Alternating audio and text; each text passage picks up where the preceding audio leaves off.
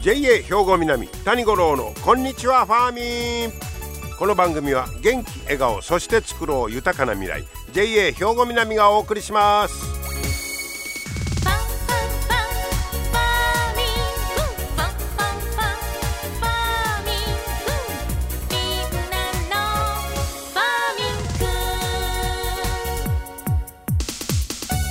こんにちは谷五郎です。おかわりございませんか？ね。えー、もう今日は8月の20日ということなんですがおとといは七十二項で言いますと深き霧まとうという日だったんですね。まあこれはひんやりとした空気の中深い霧が立ち込める頃ということですね。あ霧ね。霧に抱かれて名曲がありましたけどもね、えー、最近あんまり霧見てないような気もしますけども季節はそういう時になっております。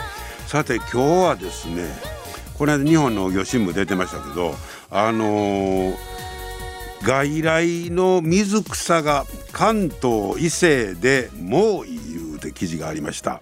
これ外来の水草の長江鶴のゲイトという水草なんですがこれが少なくとも20府県で確認されていることが分かったで繁殖力がむちゃくちゃ強くてため池とか農地に一度侵入すると根絶は困難なんだそうです。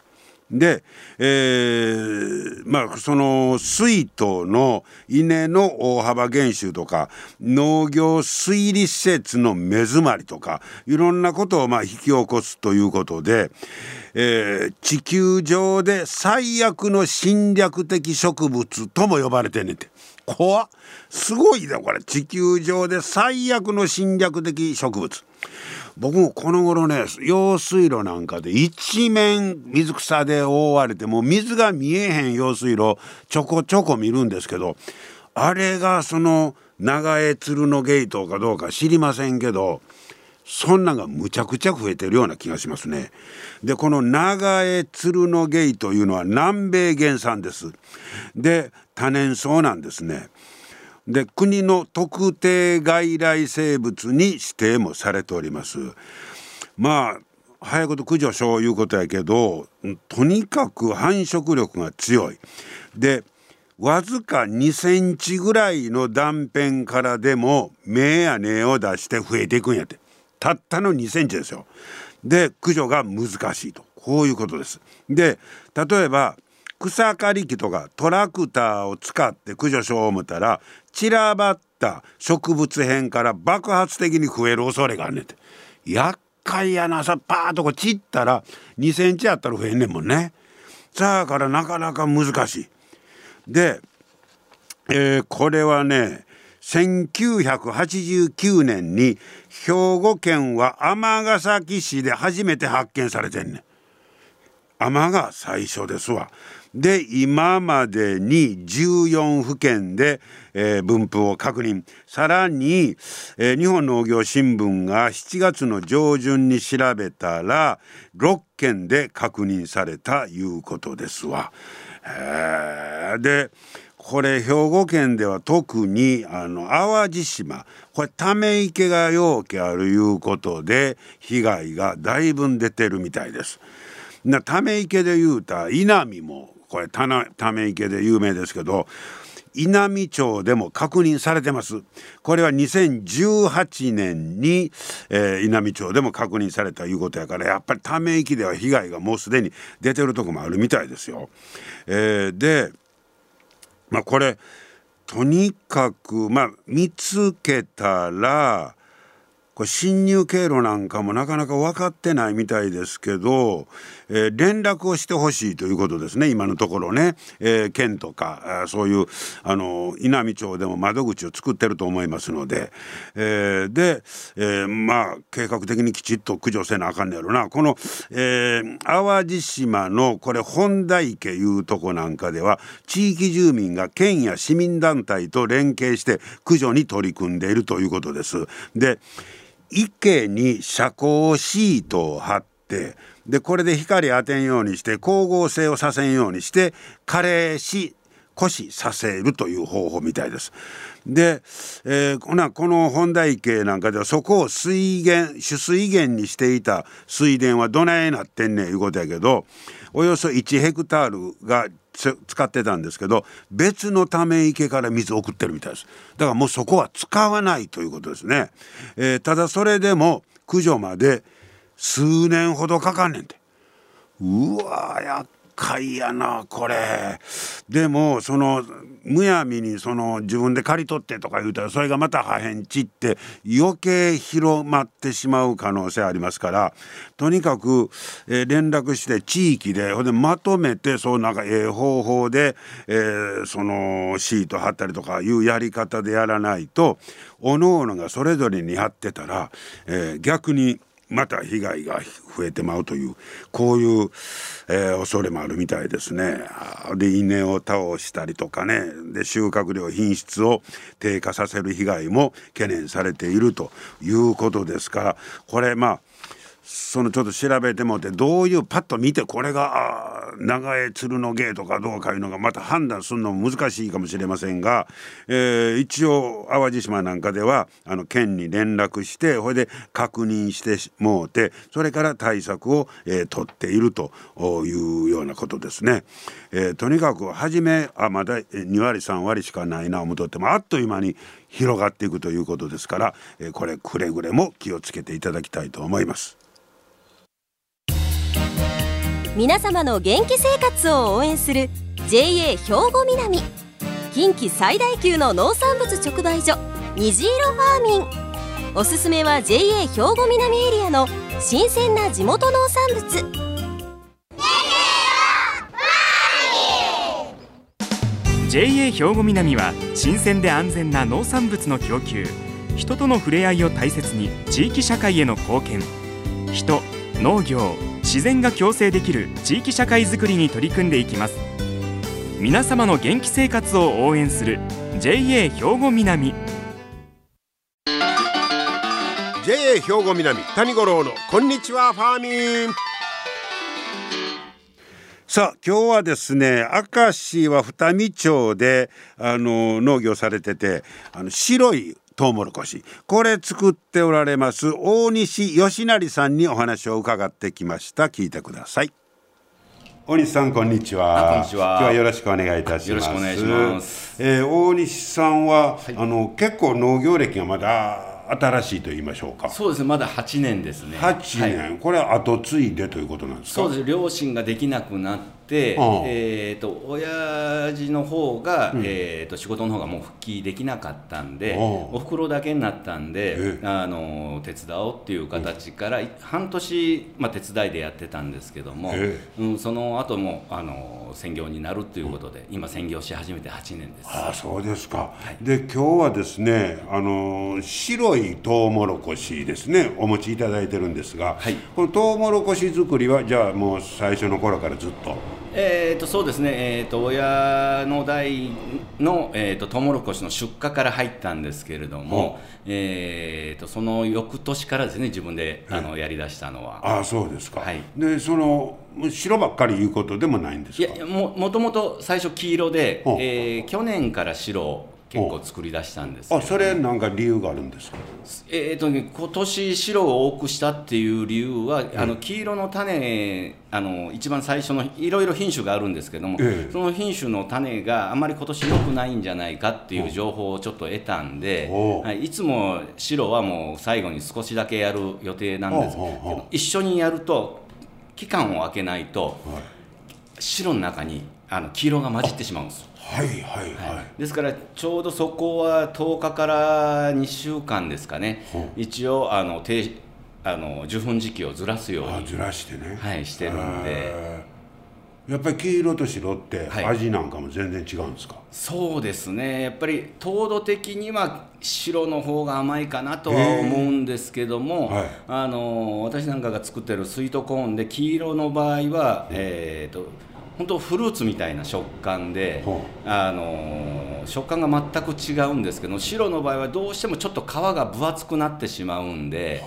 ちょっと口の中に皮が残ったりっていうのでフルーツみたいな食感でとあの甘いのっていうよりは黄色の方が甘いですね。やっぱりそれぞれ特徴があるということですね。はい、えー、今年はどうですか？出来は良かったですか？いや今年中盤がきつかったです。あそうですか。はい、やっぱりあの長雨でちょうど受粉時期の時に雨だったんで、そうするとこう実が入らなかったりっていうのがあるんで、はい、今年は結構中盤戦はのトウモロコシはあまりよろしくなかったです。あままま毎年気候は違いますし、はい、暑くなってますから大変ですよね。そうでまあ収穫に関しては夜中2時から収穫しますんで。2時から収穫してますの？そうです。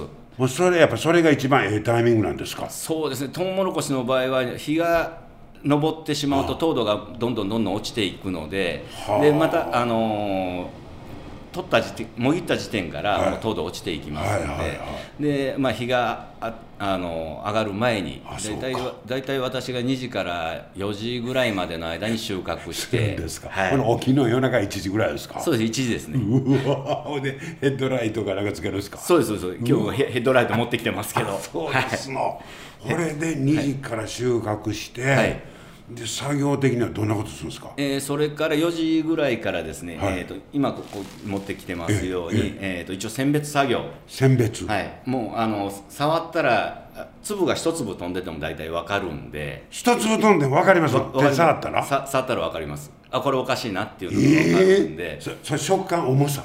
いえもう手の感覚です、えー、手の感覚で分かってであのー、うん、僕の場合はですけどあここちょっとおかしいなと思ったところをこうやって必ず僕の場合は線向きして中身を見してあの販売して一枚皮むいて白い身が見えるように、ね、見えるまで、はいはい、あのちゃんとあの中身を見せるようにしてるんですけども、おかしいなと思ったところを必ず見せるように、それであのそこがもう飛んでたら B 品に回したり確認するわけですね。確認しますね。大体当たってる。ほぼ。ほぼほぼまあ、あ。のー、選別に関しては結構細かくやってるつもりです。その、はい、収穫したトウモロコシを1本ずつ手で触って、はい、目で確認して、はいでこれは大丈夫やなというやつを出荷してると。そうですそうです。でその線向きした裏側も必ずこうめくって、はあ、大丈夫かどうか確認をして、はあ、それから袋入れの方袋詰めの方に。むっちゃ時間かかりますやん。かかりますね。はあ。だい大体選別だけで4時間ぐらいは大体いつもやってます。うわすごいな、はい、そそれを済ましたやつを虹色ファーミンとかファーミンショップにそうです。出荷してます出荷してるわけですか。はい。でこれトウモロコシはその収穫した時点からもう糖度は、あのどんどんどんどんそうですね。で、えーと、今年でですね黄色のめぐみゴールドっていう品種で、はい、大体20度ぐらい糖度があったんで、はあ、はい、はあ、だから買った方は、はいそ例えば、はい、そんだけ苦労して並べたやつを、はい、持って帰って長いことほっとったり太陽に当てとったら味がもうもっと劣化するんです。ね。あの生で食べるんでしたら翌日までですね。生は翌日まで。翌日までです。で保存するコツみたいなのありますか？保存。できるだけ早く食べるできるだけ早く僕としたらもう食べてこう皆さんにあのレンジでチンしたらど,、どうしたらいいのとかよく聞かれるんですけど自分は生しか食べたことないんでわ分かんないって言うんですけど。へあそうな、あの、うん、あれで、えーと、ネットとかで見ると、ラップでくるんで、えーと、レンジで500で 5, 5分間っていうふうには書いてますけど、はい。まあ、それはまあ好き嫌いですね。嫌いですね、はい、だけどもうもう大西さんにはしたら生で食べてもらうのが一番せっかくあの生で食べれる状態なんで、はい、やっぱりちょっと生をた楽しんでいただいて。ですね。で大体ですねこの私が大体、えー、1週間で2000本から2400本ぐらいの、えーと、植え付けのものを収穫して出荷するんですけどもやっぱりちょっと後半になってくるとあの皮が分厚くなってくるんでその時はもうちょっと一口かじって、うん、ちょっと皮が分厚いなと思ったらチンして食べていただければチンするとあの糖度はと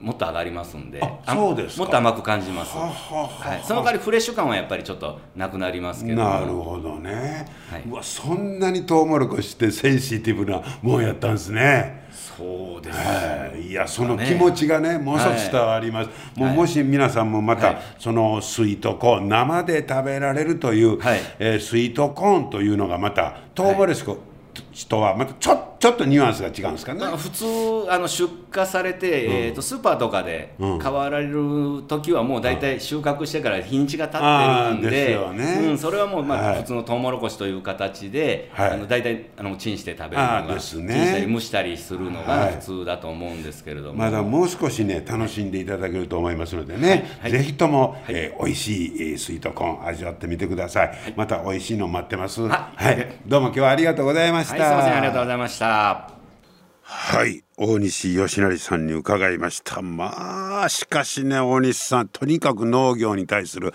熱意ねもう熱心、えー、それこだわりね。でそれに対するまあ今度は自分のやったことに対する責任感。もうすごい方ですわ。はい。選別に4時間かけてるという。やっぱり買った方は美味しい状態でね是非食べていただきたいと思います。皆様の元気生活を応援する JA 兵庫南。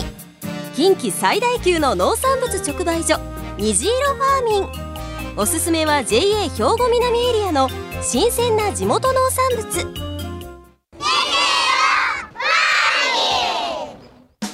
JA 兵庫南は新鮮で安全な農産物の供給。人との触れ合いを大切に地域社会への貢献。人農業自然が共生できる地域社会づくりに取り組んでいきます。皆様の元気生活を応援する JA 兵庫南。JA 兵庫南谷五郎のこんにちはファーミン。さあ続いてはファーミンアグリメッセージです。今日は JA 兵庫南清掃年部の福田修二さんにバターナッツについて教えてもらいます。福田さんこんにちは。はい、こんにちは。今日はよろしくお願いします。お願いします。え今日はちょっとバターナッツについて教えてもらういうことですけど、はい。えー、僕も前バターナッツいうのは見たことあるんですが、なんかひょうたんみたいな形のやつでしょ？そうですね。オレンジ色のひょうたんの形っていうのかな、はい、のかぼちゃに一応。あれ南京の仲間。そうですね。南京の仲間で、もう食べ方も全く南京と同じように食べていただける。そうですか、はい、なんかバターナッツいう名前やから油っぽいかなと思ってたんですけど。そうそういうイメージがあるんですけど、まあ、はい、基本的にはかぼちゃと同じような使い方で、味もまあかぼちゃとまあそんなには変わらないかなそうですか。え福田のとこも長いこと作ってあるんですか？そうですね。うちももう10年ぐらいずっと作り続けているんですけど。だいぶ定着してきました？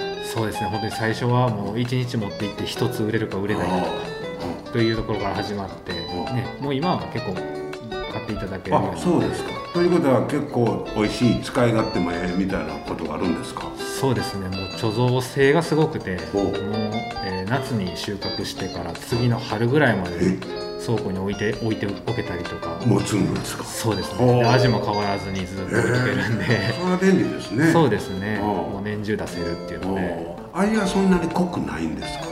割とさっぱりしてるんで、はい、まあ、おすすめはやっぱりあのに煮ていただいて、まあ、砂糖とかでちょっと味を加えていただくとかあとはプリンにしていただいたり。プリンにできますの？えあのかぼちゃのプリンなんかにしていただくとまあ、色がオレンジ色で綺麗なんではい。美味しく召し上がっていただけるなんか美味しいバターナッツの見分け方みたいなのあるんですか？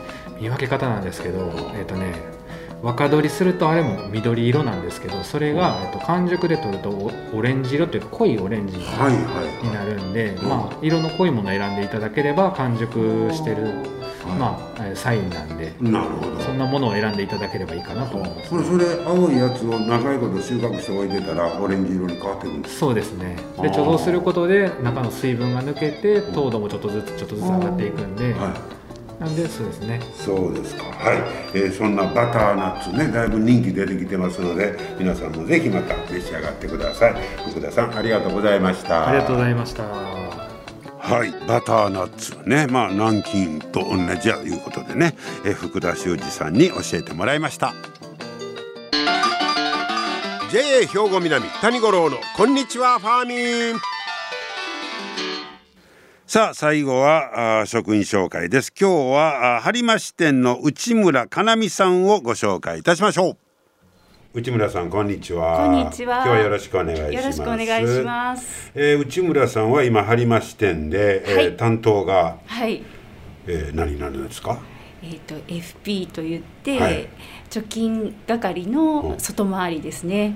あ外回りの貯金、はい、ということですね、はい、これはもう何年ぐらいやってるんですか？いやこの4月から初めて外回りさせていただいてまして本当に、えーと、この年結構年いってるんですけど、えー、本当に1年生でさせていただいてます。ああこれまた大変やね。そうなんです。最初はちょっと慣れるまで。はい。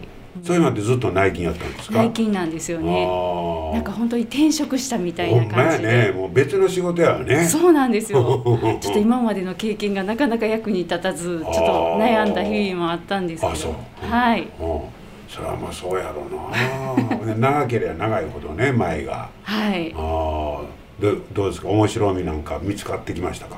そうですね。最初は本当にななんていうかな緊張してたのでなかなか楽しむことができてなかったんですけどやっぱりちょっとお客さんも慣れてきてくださって、いろんなあのお話しさせていただく中でいろんな生き方を見て、あちょっと学ばせてもらってます。それは組合員さんの生き方そうですねそうですね、えー、はい。奥深そうですね。奥深いんです意外に。はい、えー、じゃあ、えー、まあ仕事も大変ですけど自分の時間なんかそうですね。趣味とかなんかできてますか？ちょっとなかなかたくさん取れてないんですけど、うん、本当はもっとねいろんな趣味を見つけないといけないとは思ってるんですけど、うん。はい、まあ、毎日の子どものお弁当作りを、まあ、ちょっとした楽しみながら、あの作るようにはしてるのでどんな弁当作りますの？